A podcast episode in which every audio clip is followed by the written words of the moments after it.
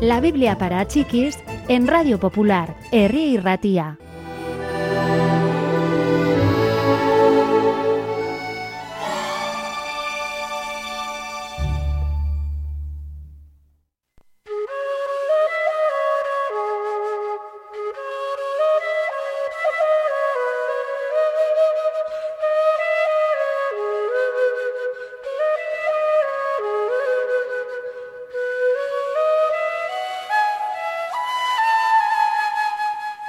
Juan predicaba con valentía y sin tapujos.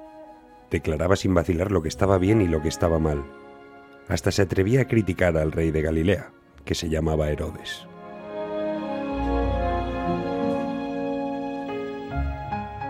La gente comenzó a preguntarse si él era el Mesías de Dios. El número de los que lo seguían y apoyaban crecía constantemente, y entre ellos estaban aquellos que estaban preparados para luchar por la libertad de su pueblo. Juan sabía qué decirles. Escuchad lo que os digo. Estad preparados para recibir al Mesías, les decía. Yo solo bautizo con agua, pero hay uno más importante que yo a quien Dios enviará. Yo no soy digno ni siquiera de ser su siervo para desatarle las sandalias. Él os bautizará con el Espíritu Santo de Dios.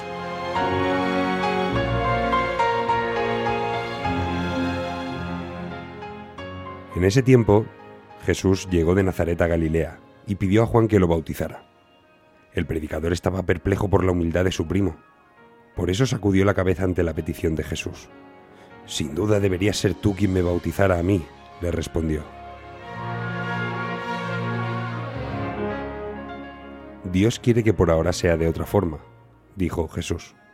Juan se encogió de hombros.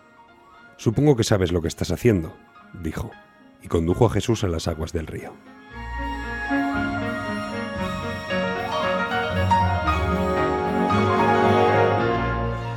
Juan bautizó a Jesús reteniéndolo por un momento debajo de las turbulentas aguas del Jordán.